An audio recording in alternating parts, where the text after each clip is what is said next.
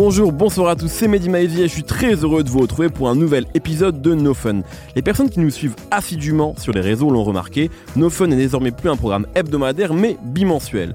D'une part parce que nous réfléchissons actuellement au format que nous souhaitons donner à l'émission en 2020, nous reviendrons dessus plus tard, mais également pour sortir cette fameuse dictature de la sortie du vendredi et essayer de prendre un peu plus de recul sur l'actualité de cette foutue rap musique. Justement, au cours des deux dernières années, l'évolution constante d'un rappeur comme PLK nous a interrogés. Simple membre du Panama Mende il y a encore 3 ans, il a réussi à s'installer en tant qu'artiste solo jusqu'à livrer un des tubes de l'été 2019 avec Problème. Une évolution que peu de gens avaient pressentie mais qui nous donne envie de nous poser la question suivante. Quels sont les artistes qui s'en sont le mieux sortis après avoir quitté un groupe? On en parle aujourd'hui avec Raphaël Dacruz. Salut Mehdi, salut tout le monde. Et Aurélien Chapuis et qui est le Capitaine Nemo. Salut. PLK dans nos fun, c'est tout de suite. D'ailleurs, j'ai dit PLK, mais pas que en fait, puisqu'on va pas parler que de PLK, mais on va dire que c'est le point de départ, puisque c'est euh, une des grosses sorties de la rentrée rap français 2019, en Mhm. septembre 2019 en tout Mhm. cas. Euh, Il y, a- il y a Niska et puis il y a PLK. Ce qui est intéressant de voir quand même, c'est que PLK, il le dit, précise bien, ça n'est pas un album, c'est juste une mixtape. Il a fait zéro promo, euh, Ouais. il a envoyé les clips qu'il fallait envoyer, mais il a, il a, il a peu pris la parole. C'est des clips, hein, en plus. des beaux clips et c'est le projet finalement qui marche le mieux euh, de PLK Mhm. euh, avec évidemment le morceau problème qui est son premier tube. Là il y a euh, un peu de haine qui marche fort aussi. Euh, il a il fit avec les enfin bref il fit avec Maes et il est pas du tout ridicule. Enfin je veux dire moi j'ai l'impression que ça y est PLK il est en- il est clairement dans la cour des grands. Mais du coup peut-être partir parler un- brièvement de son disque qu'est-ce que vous en avez pensé? Puis après euh, euh, peut-être se faire un petit lifting des, des rappeurs euh, qui ont quitté un groupe et qui s'en sont tirés avec brio Raphaël peut-être commencer avec toi Bah, pour moi, en fait, d'une certaine manière, il avait déjà réussi à atteindre ce statut de, de, de, de nouvelle jeune star du rap français avec Polak. Son, Ouais, son l'album, premier album qui est clairement. sorti il y a quelques mois maintenant, si je dis pas de Ouais, bêtises. c'est ça, au début d'année, je crois. Voilà. Comme ça. Euh, pour moi, en fait, il avait déjà réussi à atteindre ça. Euh, tu le disais, là, par exemple, il se frotte sur cette mixtape à, à Maes, à Timal, mais sur l'album précédent, il y avait Il y avait notamment SCH. Et Necfeu, donc euh, c'est pas rien, mine de rien. Euh, du coup, pour moi, cette mixtape, elle, je trouve qu'elle remplit assez bien son rôle d'occuper le terrain, avec, euh, comme tu disais, des singles assez efficaces. C'est très bien produit, puisque c'est euh, Junior à la prod et DST euh, pour la plupart des morceaux, donc c'est vraiment pas des manches. Mais j'ai l'impression que cette mixtape, elle se, con- elle se conforme un peu trop parfois à ce que, à ce que le public attend du rap français. Mm. J'ai- pas eu d'effet de surprise. Alors après, c'est une mixtape. Donc je pense, voilà. En fait, je me, je me suis souvenu de, ce- de- de son passage dans, dans, dans- dans la sauce, il y a- au moment de la sortie. Ah, de... Alors la c'était pas, c'était ah, c'est pro- c'est probable qui fait partie de la préhistoire maintenant. Euh, c'était pas au moment de la sortie de, de Polak, mais de Platinum, Ouais. où il avait dit qu'en gros, euh, en fait, à chaque fois qu'un projet sort, il est déjà en train d'enregistrer le suivant Ouais. et qu'il s'ennuyait, il avait toujours besoin d'enregistrer. Ce que je peux comprendre, je pense qu'aujourd'hui, avec l'économie euh, rap actuelle, euh, c'est important de pouvoir exister comme ça, et il bat le faire pendant qu'il est chaud. Mais j'ai un peu l'impression qu'il y a une sorte de panne d'inspi chez, lui, parce que j'ai eu, vraiment l'impression de ne pas avoir de surprise sur, euh, ce truc-là, euh, euh, sur cette mixtape. C'est un garçon talentueux, mais je Alors, trouve si qu'il je peux, Ouais. euh, je trouve ça très intéressant ce que tu dis. Ouais. Et, et comme bon, on est dans une nouvelle formule, donc on peut un peu digresser. Mais ce que tu dis sur le fait que tu ne ressens pas de surprise, j'ai l'impression que ça convient de plus en plus au public Ah, rap bien français. sûr. Et non, mais c'est intéressant parce que effectivement, euh, c'est là où il y a les morceaux qui marchent le mieux. Quand tu demandes, euh, et moi, il a demandé aux gens sur Twitter, c'est quoi votre morceau préféré? Les gens ont beaucoup dit Nana, Mhm. qui est un morceau bien fait, mais vachement dans l'air du temps du rap actuel. absolument. Et si on prend les albums qui ont cartonné cette année, prenons l'album de. Niska. euh, J'allais y venir absolument Pardon. sur Nino, euh, mais tout à fait, ouais, c'est vrai. C'est qu'en fait, ce sont des disques quand même qui sont pas très surprenants, Non, non. Qui sont bien faits. Absolument. Mais Niska, les gens lui reprochent d'avoir fait Commando 2, euh, et à mon avis à juste titre, mais c'est ce qui n'empêche pas au disque d'être super efficace. Mhm. Tous les singles marchent. Et le Nino, qui est quand même l'album euh, de l'année, en, enfin, en tout cas en, termes de chiffres, Mhm. c'est un disque qui est très peu surprenant. Ouais. Et c'est intéressant quand même de, de remarquer ça. Tu vois. Ben, en fait, j'ai l'impression que des artistes comme PLK et comme les, les deux autres que tu as cités, en fait, ils sont d'une certaine manière pragmatiques. Et là, je pense qu'il a Ouais, encore plus PLK là-dessus.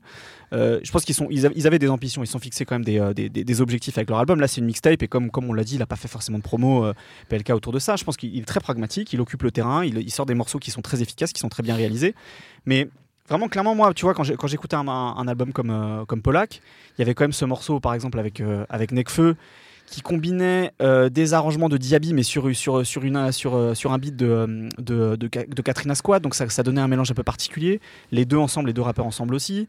Euh, sur les projets précédents, il y avait des, des, choses qui tiraient presque parfois des morceaux vers l'électro. Ah, tout à fait. Il y avait un morceau comme ça par projet, c'est vrai. Et, et franchement, c'était pour le coup, c'était vraiment un, un, un, un, coup. Une surprise. Un, ouais, un petit truc d'air frais, tu vois. Je trouvais, que, je, je, trouvais que PLK, du coup, il installait quelque chose de nouveau.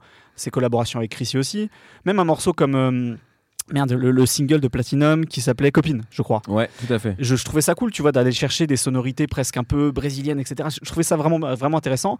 Là, du coup, il n'y a, a, pas ce, y a pas ce truc-là, voilà, il n'y a pas de surprise. Euh, ça sonne un peu en deçà, du coup, moi, ce que j'ai, ce que j'ai trouvé sur les pro projets précédents, même si ça permet par moment, par exemple, d'essayer de, des nouvelles choses en termes de flow. Je pense à des morceaux comme Ola ou Le P, où là, il va essayer des, des nouveaux trucs en termes de flow, en termes de performance. Mais j'ai parfois presque le sentiment qu'il y a un peu de suffisance chez lui. En fait, il y a Là, c'est une image qu'il aime bien donner, je pense. Bah, en fait, il y a un truc à un moment dans un morceau. Alors, évidemment, c'est de l'ego trip, mais il dit, bah, c'est dans le morceau euh, d'ailleurs euh, un peu de haine. Il dit, eux et nous, il y a trop d'écart, j'ai le disque d'or dans le sac à dos. Mais en fait, en 2019, avoir un disque d'or pour un rappeur français, mmh. j'ai envie de dire heureusement. Donc, Classique. pour, en fait, pour un mec qui, qui met autant le, le, la valeur du travail en avant, par sa, par sa, sa discipline, il par, son éthique. Il, il, paraît qu'il bosse énormément. C'est ça, ce que nous ça disent se les sent. gens. De... Ça se sent. Il y a un morceau qui s'appelle Travailler sur cet album où il met ça en avant sur le fait qu'il faut charbonner constamment, etc. Pour un mec qui est comme ça, je trouve que justement dire euh, ouais c'est bon j'ai un disque d'or, bah non en fait je pense que tu peux aller plus loin. Je pense qu'il Mmh. le sait et qu'il y, a- il y a un peu ce truc de suffisance de dire bah je vous envoie des singles qui vont fonctionner.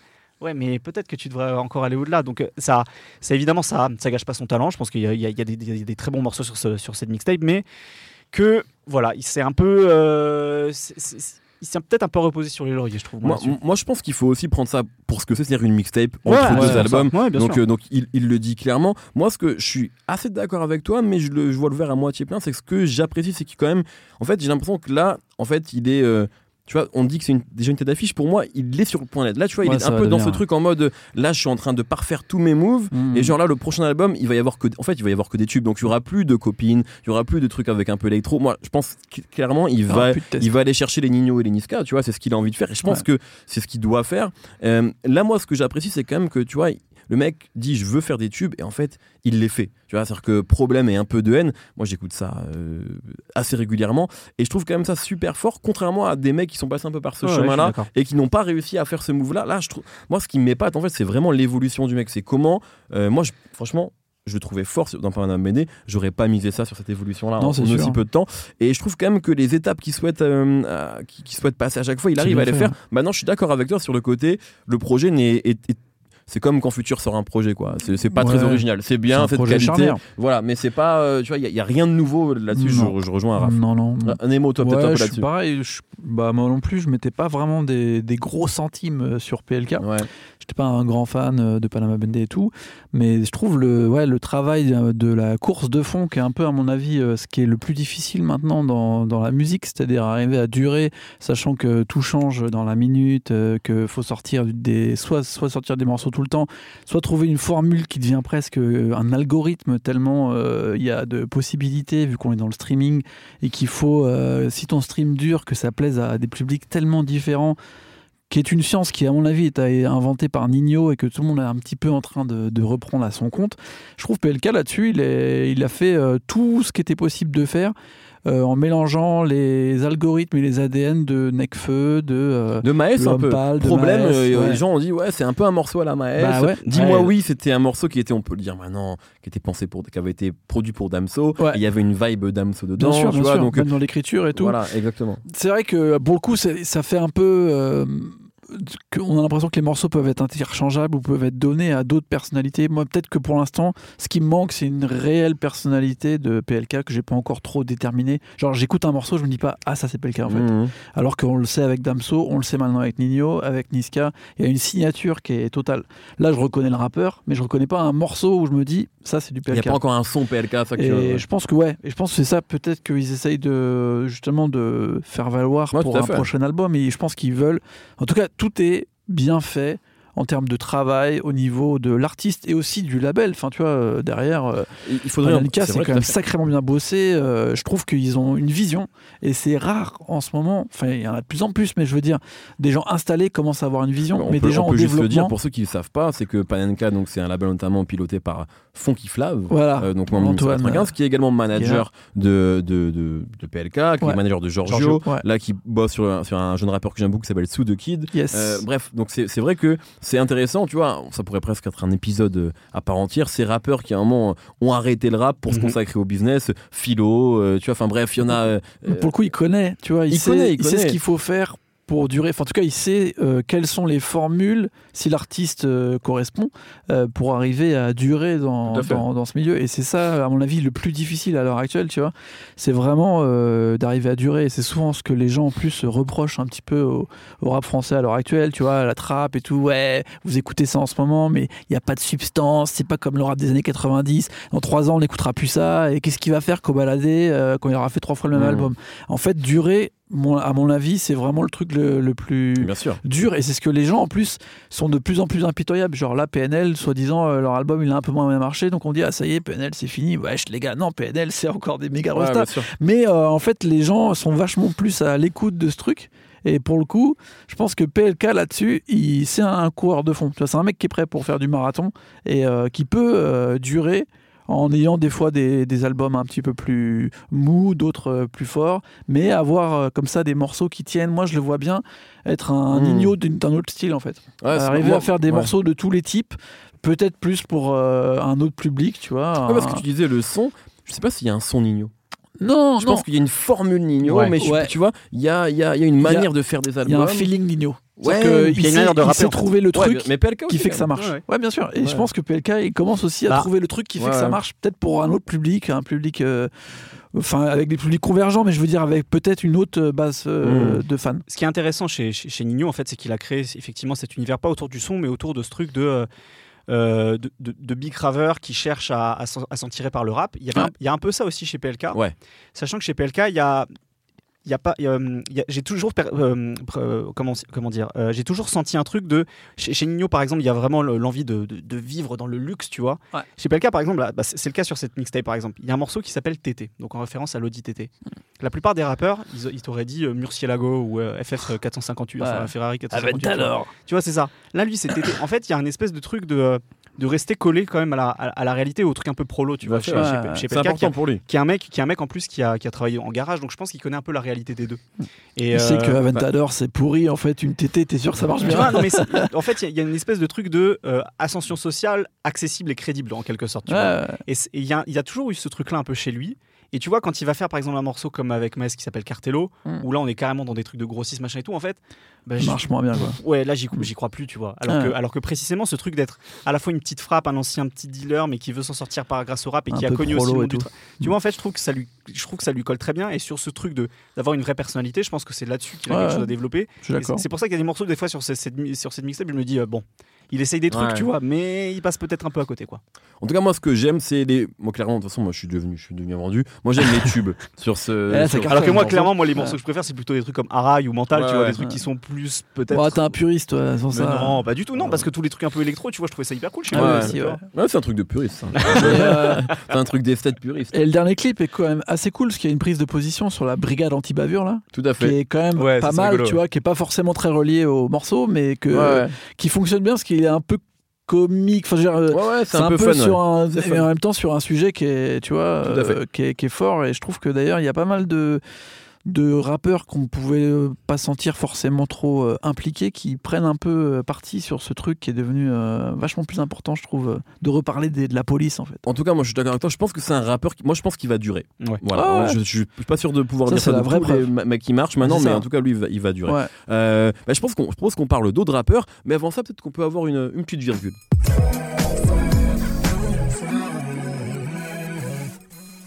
Alors on l'a dit, PLK, ancien, enfin ancien d'ailleurs, non, membre du Panama Bandé, parce que le. Panama Bandé ne s'est pas séparé, en tout cas pas officiellement. Euh, d'ailleurs, il y a, au moment où on parle, il y a le retour d'Aladin 135 Mhm. avec Ah un ouais. morceau.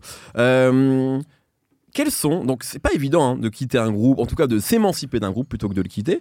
Euh, à votre avis, je sais pas, est-ce que vous avez, vous, quels sont les, les meilleurs exemples peut-être dans le rap français de personnalités qui ont pu, euh, qui ont pu faire ce move-là? Moi, je vois. Bah, j'en vois un euh, assez évident. Booba plein. Booba, bah Bah, ouais. mais Ouais. moi, j'en vois deux évidents. duos. Euh, je vois, ouais, je vois Akhenaton. Akash, Ouais. j'ai Shuriken d'ailleurs, même si ça c'est ça a un peu moins duré après. Même Chain, en vrai. Mais bah, est-ce que, peu, quand même. à, ton avis, qu'est-ce qui a fait tiens Nemo euh, que, que par exemple, prenons, prenons ces exemples-là. Ouais. Pour Akhenaton, euh, non non, mais après je te. je- Non, non, mais parce que ça, mais ça m'arrivait Ouais, ouais, là les mecs viennent. Parce que moi j'en- ai un exemple que j'aime beaucoup d'un mec pour qui ça, à mon avis, ça l'a moins bien fait et je, je peux- je pense pouvoir expliquer pourquoi. Ouais. Pourquoi, à ton avis, pour Akhenaton, ça l'a aussi bien, ça a aussi bien marché? Parce que le premier album est un classique, le Ouais. deuxième un peu moins, mais même si enfin, il est un peu devenu avec le temps, Solin Victus. Parce Comment- que je pense que, en fait, euh, ils ont, oh, si on parle d'IAM, NTM et tout, ils ont une formule de groupe qui est, à mon avis, déjà basée sur des univers solos qui se retrouvent. C'est-à-dire que, déjà, euh, sur IAM, il y avait des morceaux où Akash, euh, il avait euh, plein de couplets. Enfin, c'était pas, forcément, c'était pas euh, genre le communisme, chacun avait le même nombre de 16 et tout ça. Akash était déjà un peu le leader officieux Bah, du groupe. ça. En tout cas, c'est comme ça qu'on l'a Et à mon avis, c'est pareil un petit peu pour Cool. Booba, pour Cool Chain, c'est que c'est les mecs qui écrivaient le plus et qui rappaient le plus. Et finalement, c'est ceux qui donnaient un peu une certaine couleur au groupe déjà. Donc finalement, quand ils partent en solo, c'est rajouter un couplet en plus. Euh, de ce qu'ils écrivent d'habitude ou euh, tu vois Akash il faisait beaucoup de production Ce aussi à l'époque avec PLK, euh, c'est lui qui était parti à New York tu vois je trouve contrairement à Akash, Cool Chain ou Booba, c'est que PLK dans le Panama Monday de mémoire, c'était pas forcément celui qu'on attendait le plus. C'est ça qui est intéressant. C'est une question Après, de en fait, timing parfois. je Ouais, pense. parce que Booba, on Et puis voulait c'est le pas- solo de Booba. Ouais, ouais. Akash aussi quelque part sur Ouais. Cool Chain. Et en fait, euh, PLK, on voulait peut-être Parce que c'est pas la même dynamique. tu vois. C'était énormément dans Ouais, déjà, Et fallait puis- arriver- puis en pour fait, moi c'est un peu comme 1995 Bah, ils sont vois. jamais définis comme un vrai groupe, ils sont définis, toujours définis comme un collectif avec des, électrons libres. Quoi. Puis c'est une question de c'est timing. plus compliqué On- le, le- la, la vraie tête d'affiche, euh, il y, a, il y a trois ans, c'était Alain justement. Fait. Je- Ouais. Il me semble qu'il a eu des problèmes judiciaires, euh, donc ça l'a ralenti. Et en fait, au même moment, euh, il y a un truc qui est arrivé dans le rap français, c'est le cercle. T'as PLK qui fait partie des, des premiers épisodes. premier- Et c'est rigolo d'ailleurs parce que il était dans la sauce pour, je crois, Ténébreux. Mhm. Euh, et euh, on est en train d'enregistrer en direct, c'est une rare émission qu'on a fait en direct un vendredi, le jour de la sortie du projet. Et là, il reçoit le teasing du cercle et il me dit Ah, eh, je crois que j'étais bon là. Je crois que dans celui-là, j'ai pas été mauvais. Bah, et c'est vrai a que ça a été. des points, ouais. a Bah, en fait, points. je pense que le tout début du cercle, ça, ça a révélé plein de talents. En fait, il y avait vrai. un vrai engouement parce que c'était une vraie nouveauté. C'est et là et là-dessus, là, là-dessus, So- Sofiane a, a vu très juste. Ouais. Et, euh, et d'un seul coup, en fait, je pense qu'il y, a- il y a toute une question de timing. Il y a son projet qui arrivait. Il y a, il y a ce truc du, du Panama Monday où, où il commence à, à- à connaître tous, euh, tous un- une vraie renommée collectivement. Et lui, il peut partir. Donc voilà, des fois, c'est juste une question de Ah ouais, c'est vrai, vrai, vrai. Mais c'est important de parler du, du cercle, effectivement, Mm. qui, a été, euh, qui a été très important. Tu voulais redire Non, bon. Bon, non, non, je Non. pense, euh, comme on l'a dit, c'est une histoire de timing, une histoire de savoir bosser euh, au bon moment. Des fois, les mecs qui sont les plus attendus sont pas forcément ceux qui vont fonctionner le plus Je vais donner- le plus vite, tu vois. Don- Donnons un exemple très concret, euh, parce que vous savez que je dois en parler. Poétique, les sages poètes de la rue. Ah ouais, Danny Dan, Ouais. qui était extrêmement attendu. Nemo, Mhm. t'en parlera mieux que moi, parce que je pense que tu as plus vécu ce Ouais. moment-là que moi. Un après, des rappeurs les deux. Ouais, ouais, il y avait les deux. Mais ce que je veux dire, c'est que Zoxy en solo s'en est mieux sorti Bien sûr. que Danny. Euh, il sort un premier album à mon tour de briller qui est disque d'or Mhm. et qui est, qui est reconnu comme un classique.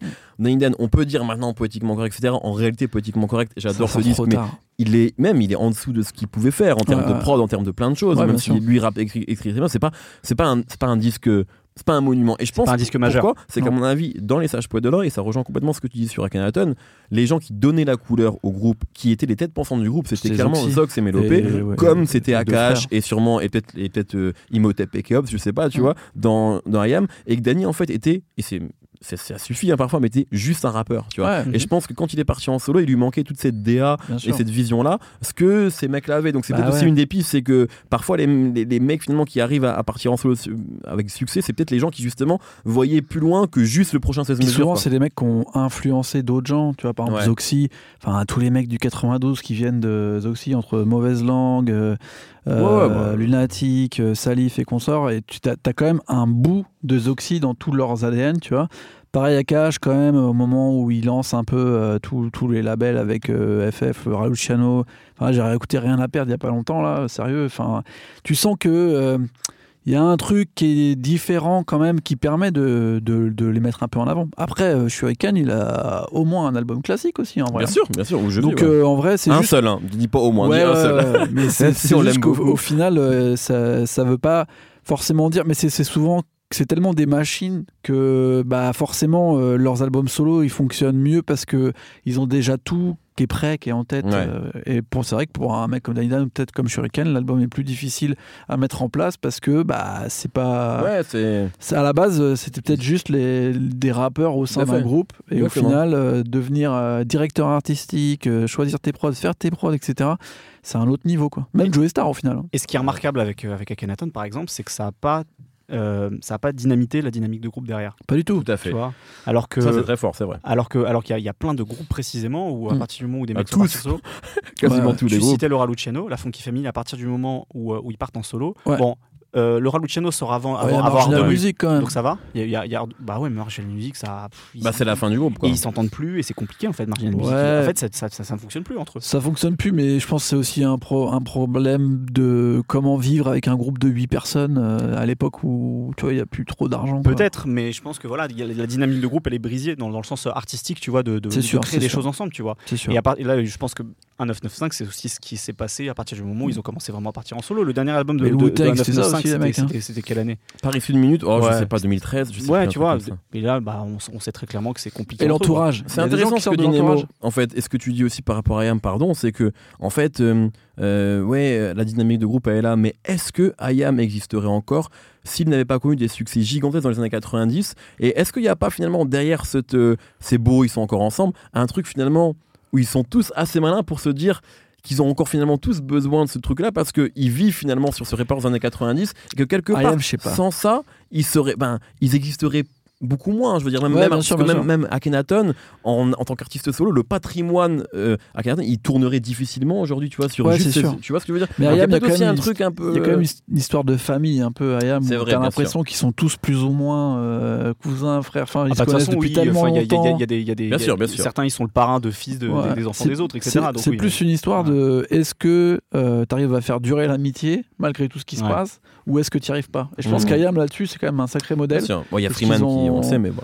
Mais en vrai, tu vois, euh, qu'ils soient aussi potes depuis aussi longtemps, puis même d'avoir euh, tu vois, réintégré de manière plus forte euh, les danseurs, euh, vrai, euh, tu vois, les, les producteurs de l'époque. Enfin, tu vois, on sait que le hip-hop à l'époque, c'était genre, je sais pas, il y avait 8 personnes dans chaque Ouais, groupe et ils ont quand même essayé de garder ce truc un peu familial. du Alors que NTM, ils sont vite passés à deux et c'est parti en couille. Voilà. Alors qu'ils étaient bien plus nombreux. Un au autre exemple auquel on n'a pas pensé, c'est la section avec Gims. Tout à fait. qui, pour vrai. le coup, c'était assez évident qu'il Ouais. allait partir en solo. Parfois, tu as, des individualités comme ça qui, qui ressortent du lot et là, tu le sais. Tu savais Mais est-ce qu'on y croyait au succès de Black M qui a duré aussi longtemps ou de Lefa qui continue à C'est être vrai, c'est vrai. important Non, pas euh, forcément, c'est vrai. En vrai, il y en a beaucoup qui sont sortis. hein. Même vrai, encore les. tout à fait. si C'est encore des, des- les en solo, ils sortent toujours des morceaux. Des choses, ouais, même les autres, hein, C'est juste, euh, que- c'est juste que je pense encore, comme la Funky Family, faire vivre un groupe de 8 personnes, Ouais, euh, c'est impossible. C'est encore plus compliqué que la FF. Tu vois, le, le Wu-Tang, on s'est souvent plaint en disant, genre, on dit le Wu-Tang en concert, il y en a trois.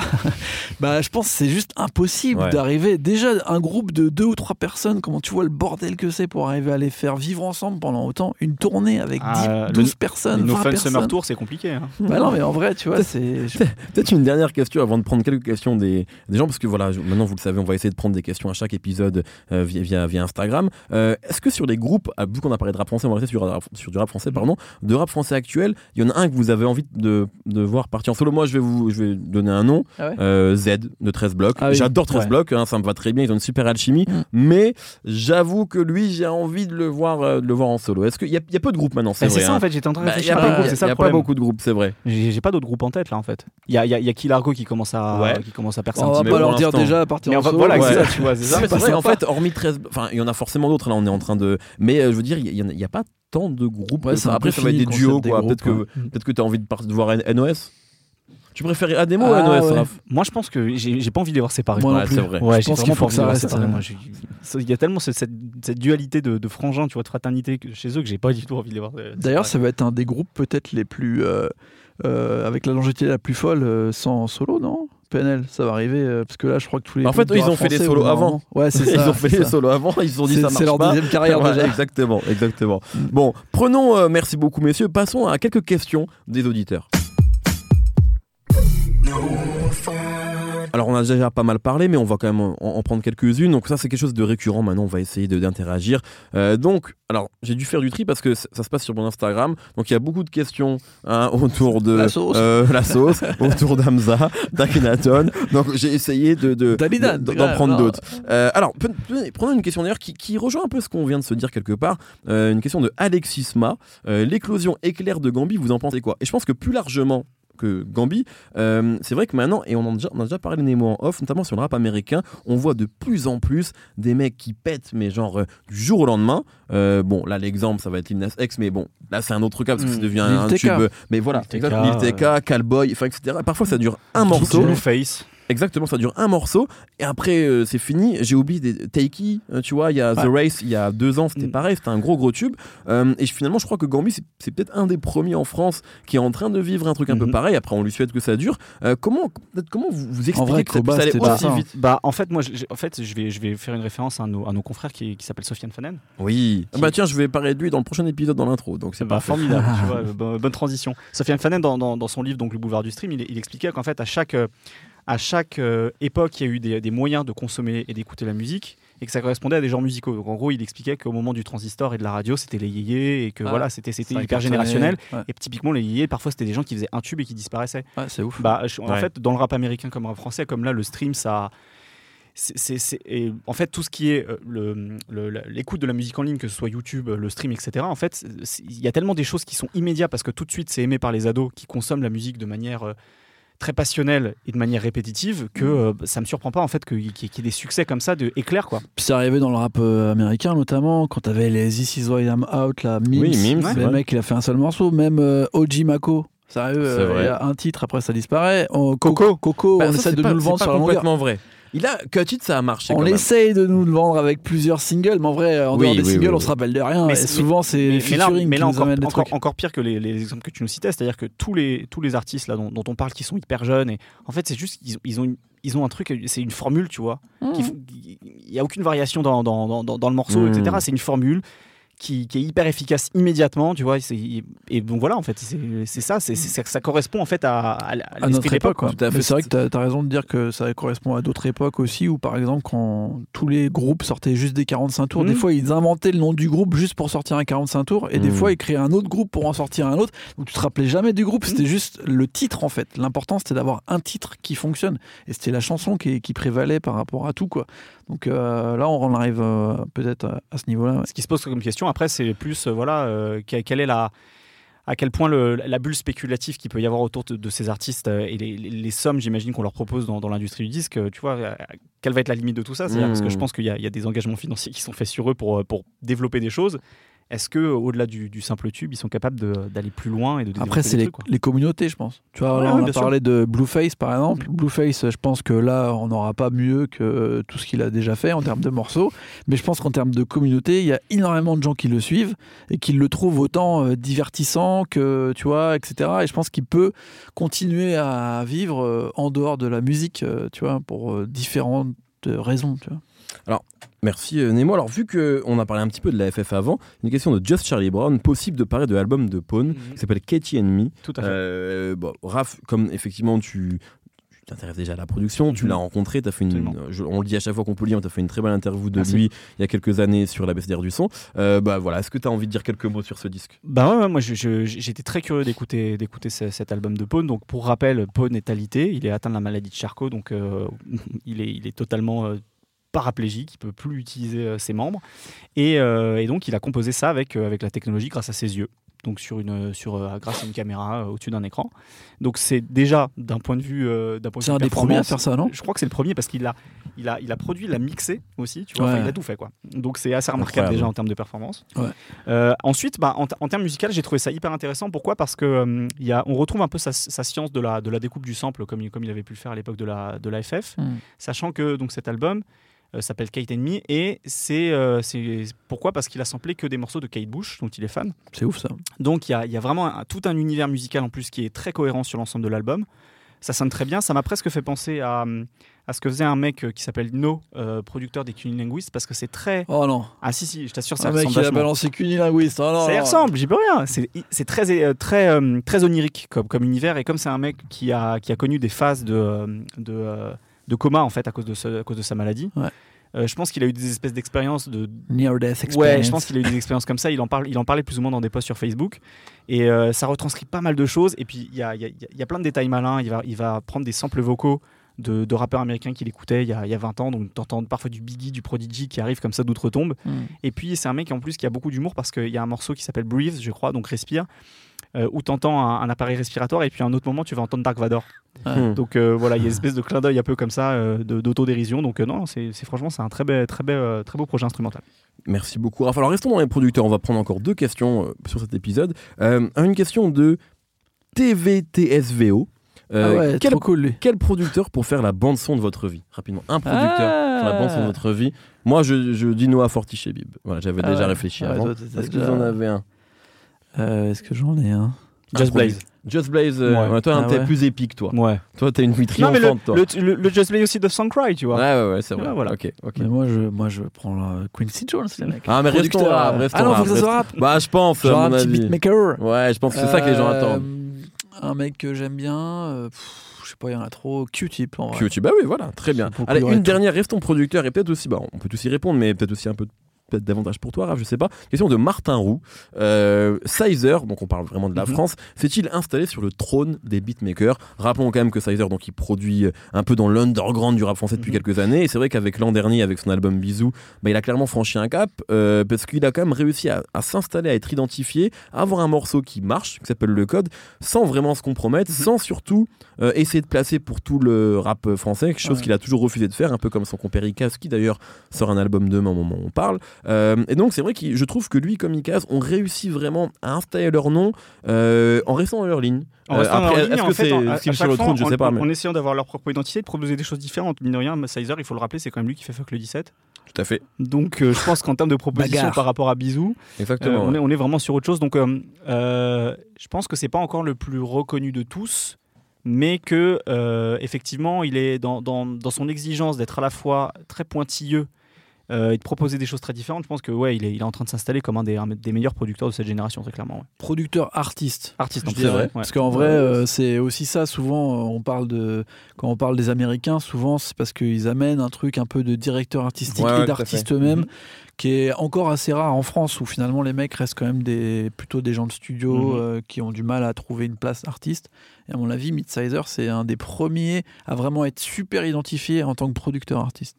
Je suis assez d'accord. JD, mais Madlib, qui sont ses références de base, même Ouais, si maintenant ça a changé. Le, mais, le morceau La Piscine, par exemple, sur Bisous avec Doc Gineco et Clara Capagli, c'est à la base, Gineco n'avait pas fait ça. Mm. Et c'est vraiment lui qui, euh, alors c'est une de ses idoles, qui Mm. s'est dit vas-y Doc, on va vraiment faire un truc, enfin qui l'a ouais. orienté et le morceau est, est chambé. Et voilà, donc il- effectivement, il a ce truc-là Ouais, de, de- tu vois, ce fait de se dire tiens bah vas-y je prends le micro euh, Balek euh, tu vois il a ce côté Il est pas un ridicule. peu non puis il a ce côté un peu je pense qu'il a il est artiste quoi vraiment Mhm. alors que des fois il y a des producteurs c'est plus quelque part des concepteurs sonores des ingé sons des directeurs c'est pas pas forcément tous des artistes et euh, ils répondent souvent à des cahiers des charges enfin tu connais mieux que moi Raph mais Mm. je pense que là-dessus euh, Midsizer il a lancé en tout cas une génération de producteurs artistes Bon, très bien, c'est- nous arrivons à la fin de cette émission. Merci beaucoup. Merci Raph, plaisir. merci Nemo, merci, Merci à Solène vous. à, la réal de l'émission. Euh, on se retrouve du coup dans deux semaines pour un nouvel épisode de No Fun. D'ici là, n'hésitez pas à nous poser des questions euh, à toute l'équipe euh, sur les réseaux. Merci beaucoup, plein de bisous, bye.